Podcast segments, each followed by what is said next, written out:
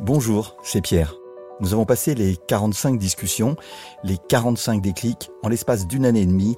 Et mon grand bonheur, c'est lorsque j'en discute avec des auditeurs, chacun en a un préféré, rarement le même. Certains ont des déclics tragiques. J'ai fait une chute de quasiment 9 mètres. C'est comme si j'avais décidé que cet accident, j'allais le transformer en autre chose en fait. Ou insolites. Je me suis retrouvé piégé seul dans ma voiture au moment d'un violent orage. Certains en ont plusieurs. Ma vie a été remplie de déclics. Aujourd'hui, je pourrais donner deux sous-titres à Déclic, le podcast des gens curieux du côté des auditeurs et celui des engagés dans la vie du côté des invités. Je les remercie toutes et tous de leur confiance et de leur parole. C'est parti pour 30 minutes, sans coupe ni montage. Vous êtes bien sûr Déclic. Déclic. Déclic. Déclic. Ce podcast est produit par Toutac, expert en podcast learning. Il pleut et c'est quand même merveilleux. Tout au moins, il a plu cette nuit et la nature va bourgeonner de partout dès qu'il y aura un rayon de soleil. Encore deux semaines et nous serons au printemps. Je m'appelle Pierre et suis le fondateur de Toutac qui crée des podcasts dédiés à la formation et la communication par la voix et produit Déclic, ce moment où tout bascule. Dans le désordre, je voudrais vous parler de mon invité. Camionneur, membre de la commission Attali, chef de cabinet du secrétaire d'État à l'économie solidaire Guy Asquette, créateur de Chenley, père de cinq enfants, engagé dans l'économie solidaire depuis 1986, président de la foncière Chenley, porteur de rêves, j'ai le plaisir d'accueillir dans le siège à côté de moi François Marty. Bonjour François. Bonjour. Si nous sommes réunis, c'est grâce à Benoît Gaidos, qui dirige Co, une coopérative de conseil dédiée à l'accompagnement de projets d'intérêt général dont je vous reparlerai au cours de cette saison. Merci Benoît. François, aujourd'hui le groupe Chenley a des origines qui remontent aux années 90. Et c'est une entreprise solidaire qui emploie à peu près 270 personnes, si j'ai bien compté, et réalise des bâtiments écologiques pour les plus démunis, mais aussi du jus de pomme, des palettes, et depuis 2019, du chocolat.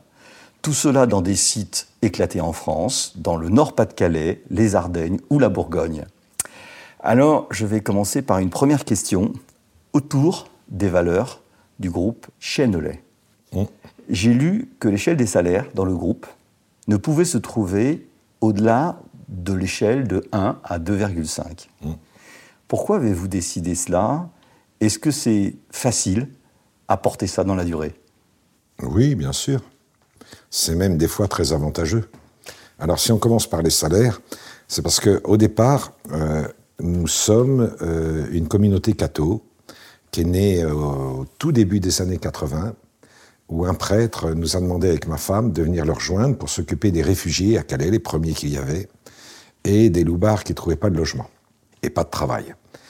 Et euh, on n'avait rien. Hmm.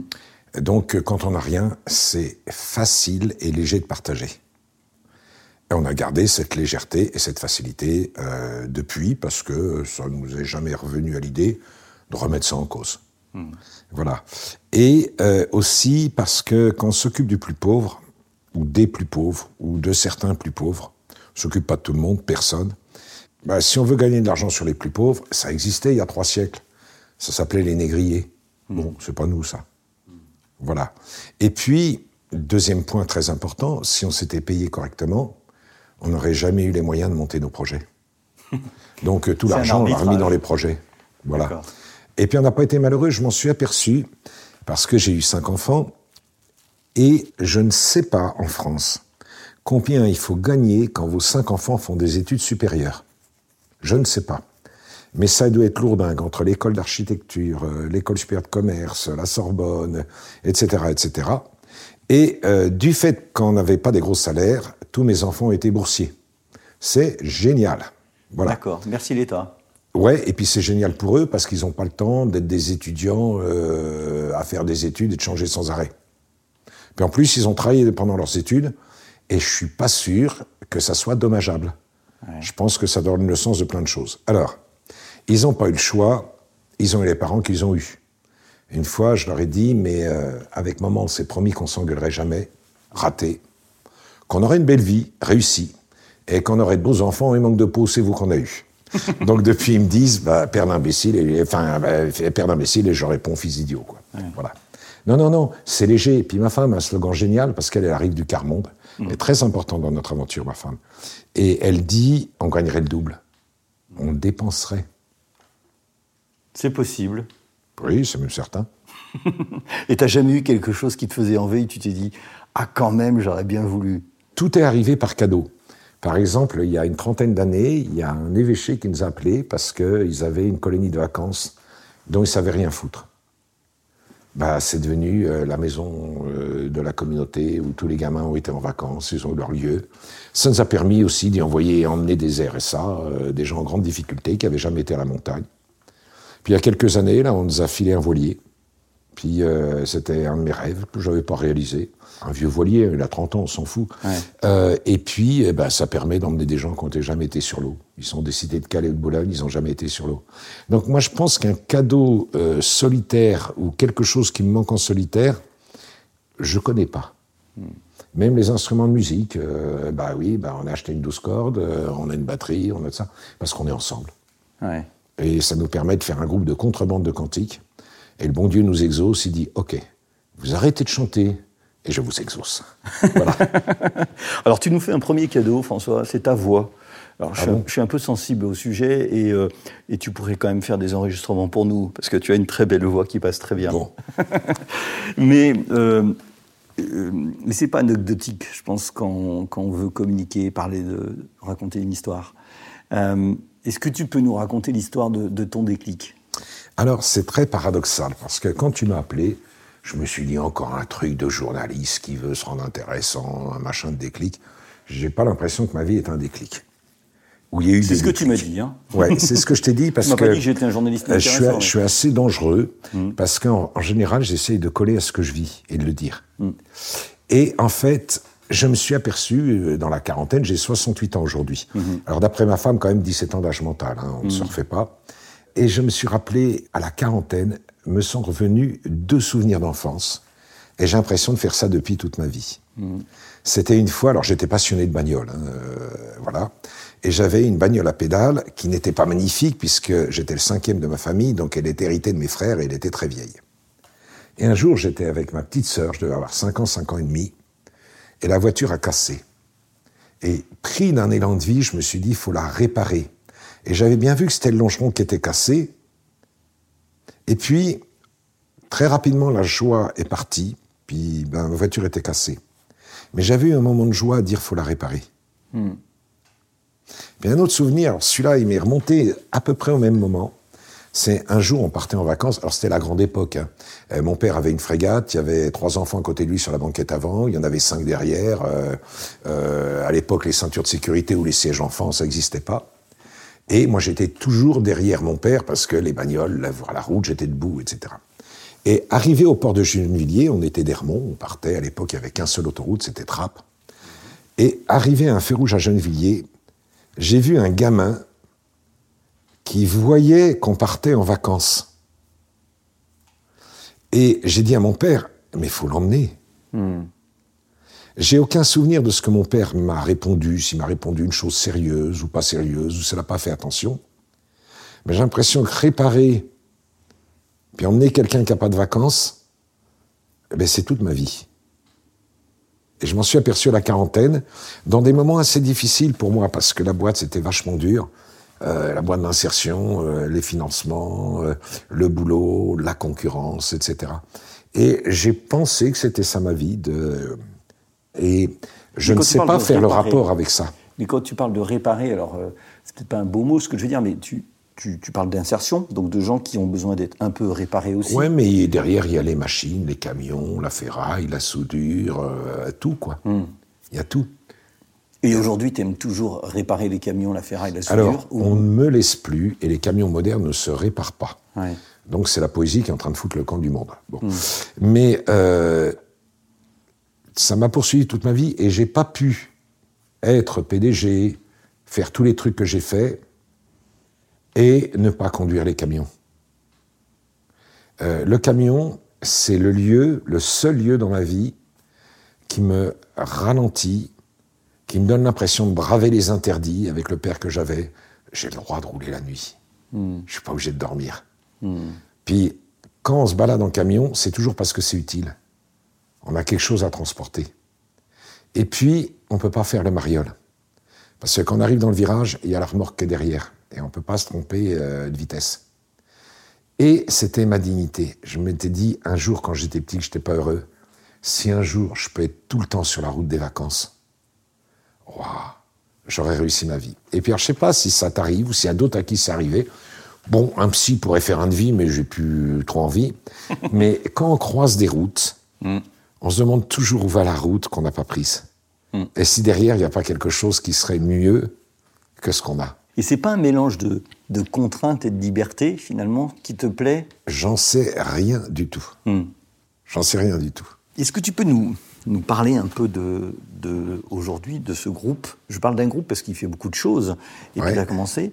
Et puis de me dire euh, le plaisir que tu y as dans ce groupe et, et pourquoi tu as construit ça? Ouais, mais alors sans dire le départ, ça va être dur. Alors raconte-nous un peu le départ. Alors, un peu le départ, je suis obligé de continuer mon enfance. J'étais malheureux chez moi. J'étais nul, nul, nul à l'école. Je ne savais pas retenir une récitation ni rien. Et euh, j'aimais beaucoup ma sœur aînée, qui était religieuse. Et depuis qu'elle avait quitté la mission, parce que c'était une super minette, euh, la bonne sœur dans le gendarme de Saint-Tropez, elle conduit moins vite que ma frangine, qui m'a appris à conduire à 11 ans. Et c'était un peu mon idole dans la famille, quoi. Et elle est devenue bonne sœur. Et alors là, pour moi, c'était l'effondrement. Euh, J'avais à 13 ans, etc. Et j'ai eu qu'une idée, c'est de me dire, bah, si elle est heureuse maintenant, il doit y avoir un endroit où on peut être heureux. Donc, à 17 ans, j'ai quitté la famille, euh, avec l'accord de mon père, parce qu'à l'époque, euh, on n'était pas majeur, on n'était pas tout ça. Et ma sœur m'a un peu confié au moine de Tamier, en Haute-Savoie. Et quand j'ai vu le père abbé, j'ai pleuré. Je lui ai dit, mais je suis nul dans la vie. Je suis pas heureux chez moi, j'apprends pas chez moi, j'ai pas les codes de la vie, y a rien. euh, J'avais une scolarité de brin. Et le père abbé m'a dit, mais qu'est-ce que tu aimes, François? Mais j'ai j'aime deux choses dans la vie, les voitures de course et les camions. Alors il me dit, tu sais, ce n'est pas la mode au monastère. C'est pas notre truc. Alors je lui dis, oui, je comprends bien. Et alors il me dit, mais pour voir, là, en 62, qui c'est qui a gagné Le Mans? Ben, J'ai dit, c'est la première fois qu'un journaliste gagne, c'est Jean de Bien et Frères sur Ferrari. Il me dit, mais en 1950 eh ben, Je lui dis, c'est Alfa Romeo, comme en 1925. Et il m'a dit, tu vois, tu n'as pas de mémoire. Et il m'a directement fait étudier, reprendre mes études par Le Petit Prince. Trois mois sur Le Petit Prince. Et Qu'est-ce qui te faisait faire trois mois sur le Petit Prince? Bah, j'y travaillais une heure, une heure et demie par jour. Alors, euh, bah, déjà la grammaire, tout ce que j'avais pas, la conjugaison, l'orthographe.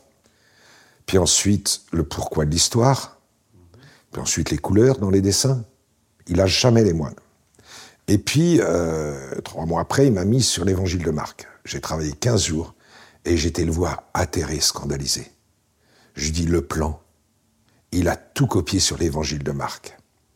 Et le père Abbé il m'a dit, il n'a pas copié, c'est un poète. Voilà. Alors, je me suis aperçu, avec ce père abbé, que là où j'étais bon, naturel et sans effort, ben, c'était ma place dans la vie. Et que j'avais pas besoin d'essayer de corriger tout ce qui n'allait pas, que l'important c'était de vivre. Alors, je- chez moi, je me suis occupé des moutons, ça m'était très utile au Larzac- après. J'ai fait mon sapé routier, je suis ressorti pour faire l'armée, j'étais pas tous les cinq minutes, hein, mais des fois j'étais trois mois, des fois j'étais 15 jours. Et ces hommes, je- au départ, j'ai même pas vu leur bonté. Parce que j'avais pas de bonté chez moi, il n'y avait pas de bonté. Il m'a fallu très longtemps pour Pourquoi comprendre. tu étais, très concentré sur toi-même? Non, non, non, c'est que j'ai pas trop envie d'en parler, mais ma mère était pas quelqu'un d'aimant. Elle a eu huit enfants et pas très aimante. J'ai pleuré une fois, moi. J'avais trois enfants, puis l'aîné devait avoir huit ans, et ma femme, un jour, il pleuvait, du temps comme aujourd'hui, la pluie Bien gris. et puis elle dit, oh, bah pour les enfants, je vais faire une bordée de crêpes. Gratuitement, pour rien. Je savais pas ce que c'était. Tu vois? Donc, euh, ces moines m'ont appris euh, que j'avais rien à justifier, parce qu'un moine, ça se justifie jamais. Quand il étudie, bah, il étudie pour 40 ans un truc, puis il n'aura jamais acquis à personne en parler, mais ça le fait vivre. Mais quand on étudie, on étudie comme un moine. On ne se balance pas de slogans sur l'écologie, sur l'environnement, sur la politique, etc. On lit. Mais on lit sérieusement. Voilà. Et quand je les ai quittés, ils m'ont envoyé dans les communautés du Larzac. Alors là, c'était la grande époque, hein, les années euh, 75, euh, etc. et tout. Et euh, c'était assez folklorique. Mais ça a été aussi un autre moment merveilleux de ma vie, Parce qu'il y avait des gens qui voulaient vivre hors du système, mais par convivialité, par façon de voir autrement la vie, euh, des grandes tables, euh, on dansait en folklorique, on était heureux de vivre, c'était le Sud, etc. Et là, j'ai rencontré ma femme, qui a été la grande rencontre de ma vie. Donc, je peux en toucher deux mots de ma femme? Ah, mais tu peux en toucher deux mots. euh. Donc, Claire, elle venait d'une famille Zarbi. Mon beau-père était ouvrier agricole. Il a eu neuf enfants, dont un enfant mort en bas âge. Mais c'était un génie des campagnes. Quand il est devenu aveugle, il se récitait le lundi Solzhenitsyn, deux heures le matin en russe. Le lendemain, il se faisait Shakespeare en anglais. Puis le mercredi, il disait à mamie, qu'est-ce que je suis content d'être français pour me réciter Peggy dans le texte. Puis après, il se faisait des bouquins allemands parce qu'il adorait la littérature allemande.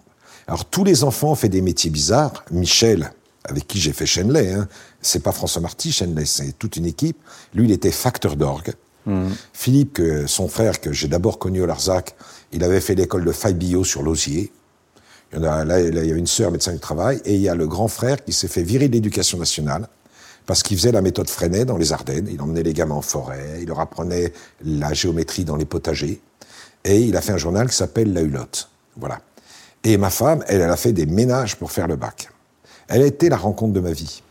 Et euh, on s'est mariés, euh, moi j'avais 21 ans, elle, elle avait 20 ans, comme deux oiseaux sur la branche. Je sais pas ce que c'est que s'est engagé à cet âge-là, mais on s'aimait.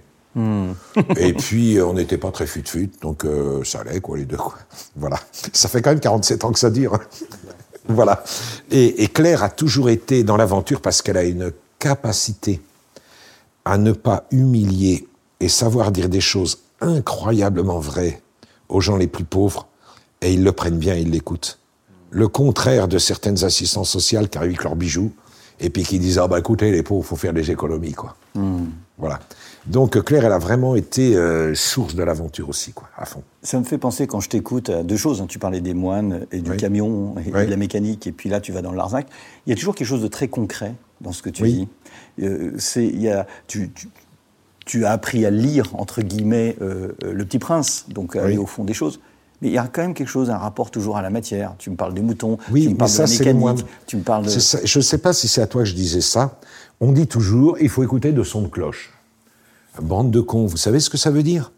C'est que dans les monastères, il y a toujours deux clochers. Il y en a un qui est un peu plus haut que l'autre, qui est pour la prière, l'étude. Et il y en a un qui est un plus bas, c'est pour le travail et aller manger. Et il faut avoir les deux sons de cloche. Et un moine, il peut être spécialiste. Il y en avait un qui, était, qui voulait à tout prix apprendre le japonais parce qu'on avait traduit ses livres en japonais. Il avait 87 ans. Et le père abbé lui a dit, écoutez, vous voulez vivre encore 20 ans? Oh non, qui dit, bon, bah, allez, faites confiance à votre traducteur. Mais un moine, il va étudier le japonais, puis au moment d'aller faire le fromage, il va aller le faire. Et j'ai besoin, moi, de ces deux choses-là. Et dans le mot grec euh, d'intellectuel, c'est connaître jusque dans ses mains.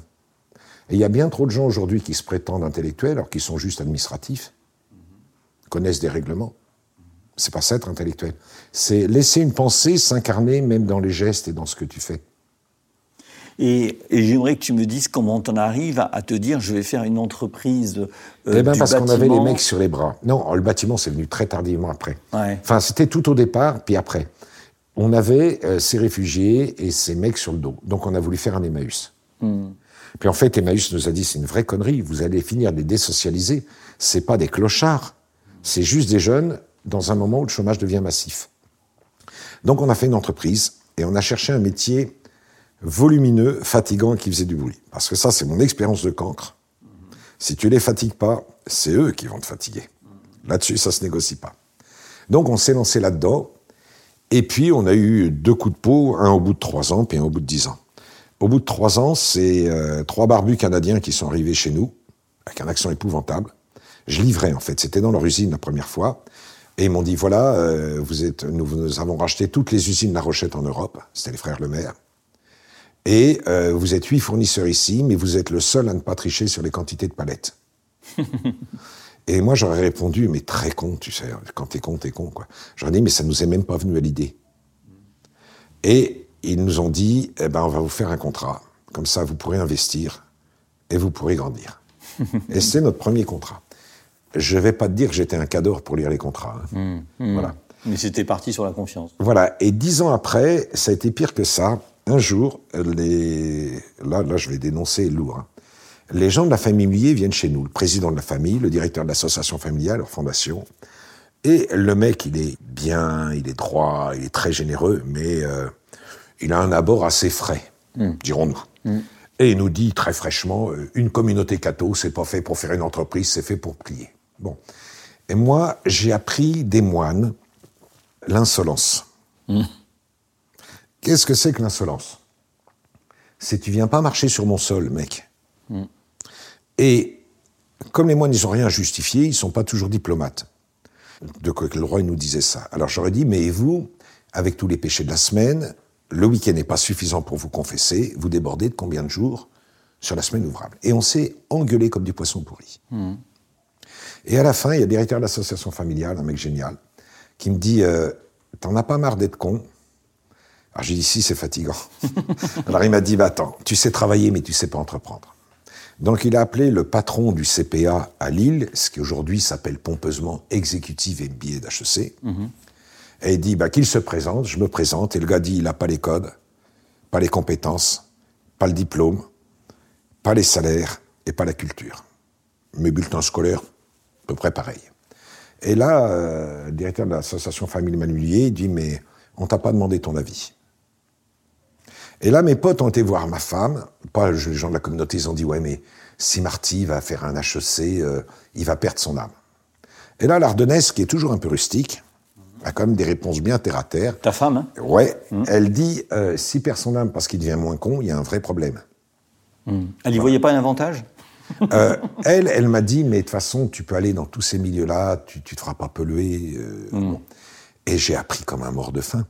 Parce que nous, les militants, notre maladie, c'est qu'on veut avoir raison. Les avocats, les hommes d'affaires, s'en foutent d'avoir raison, ils veulent gagner. Ouais, Vous voulez convaincre.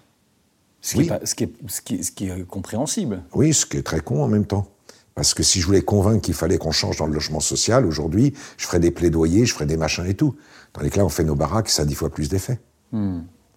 Et donc, j'ai fait ces études-là à fond.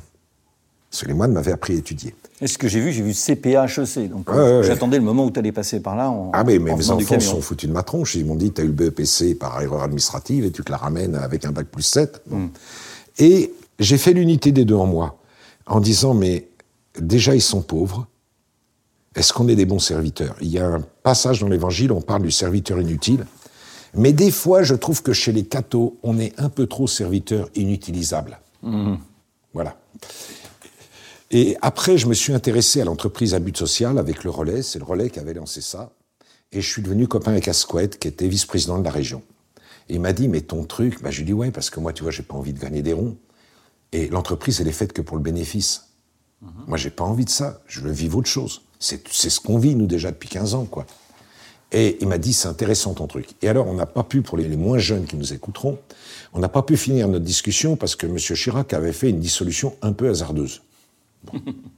Et lui s'est retrouvé député écolo. Et un, un écolo comme lui, comme c'est lui qui a fait basculer la région pour les écolos, à gauche, il était attendu. Donc, euh, Jospin lui a filé un rapport à faire sur les emplois jeunes, un rapport parlementaire, mais lui, il savait pas ce que c'était, donc on a fait un putain de dossier qu'elle rapportait de 400 pages.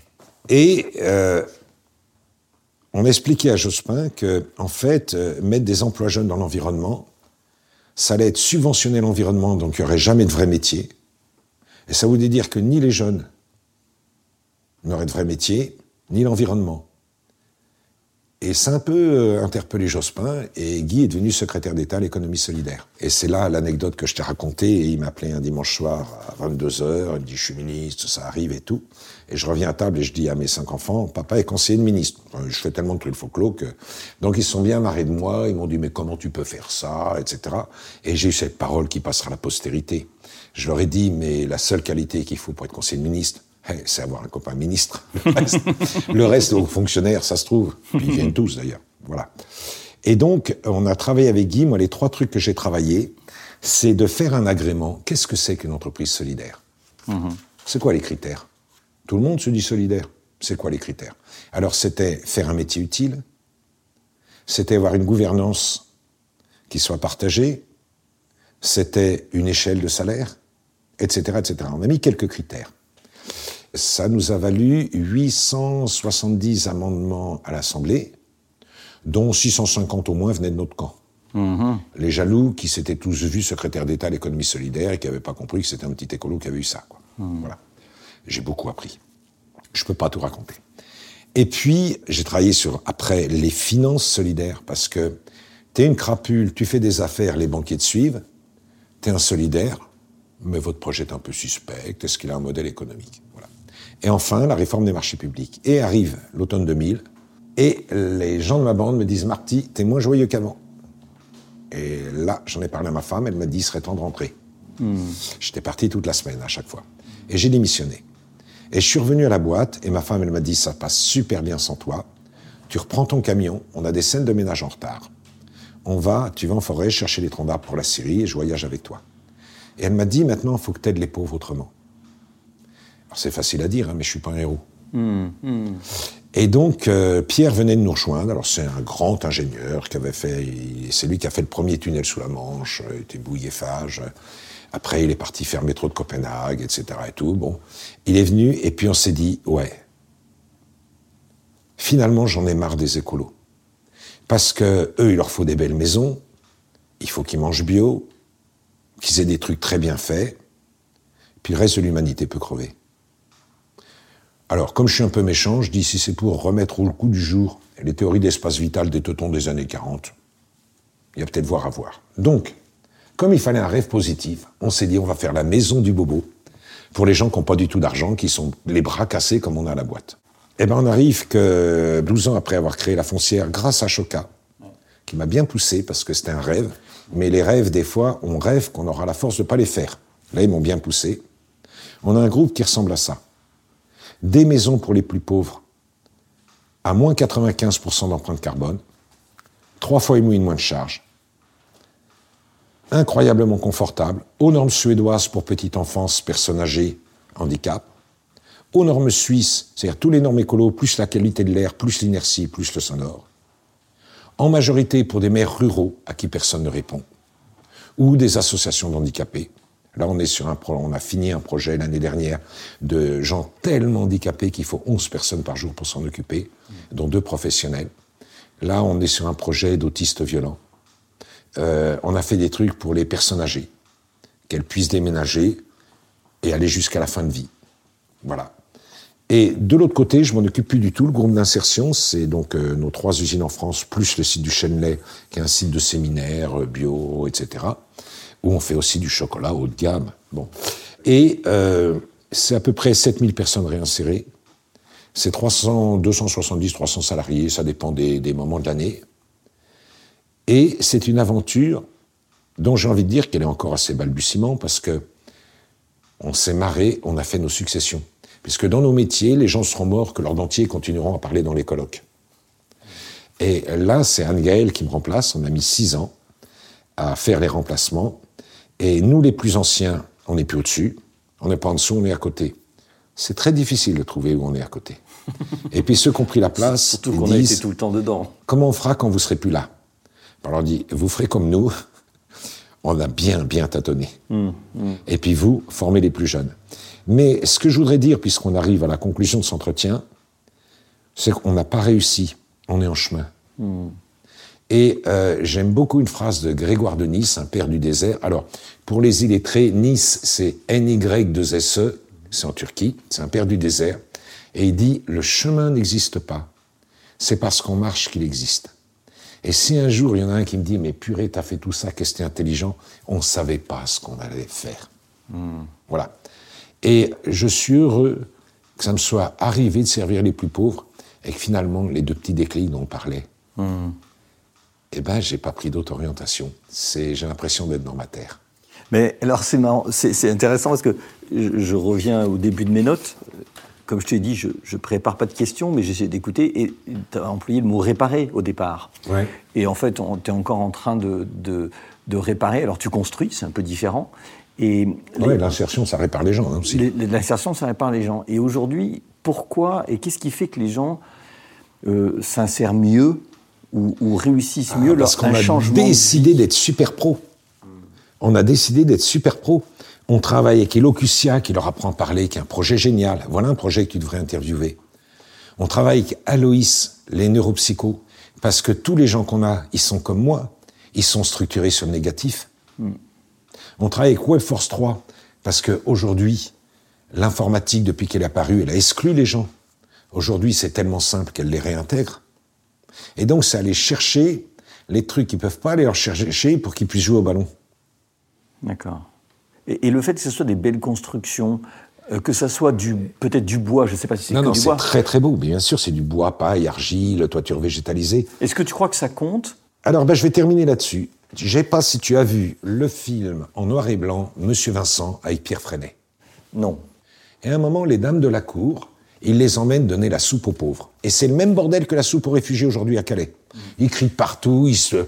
et les dames disent « Oh mais c'est choquant, on leur donne à manger pour être polis. » Et Monsieur Vincent leur répond « Les pauvres vous pardonneront le pain que vous leur donnez à cause de la qualité de votre sourire. » Voilà. Et ben ce bonhomme-là, il a inventé pas mal de choses dans la charité.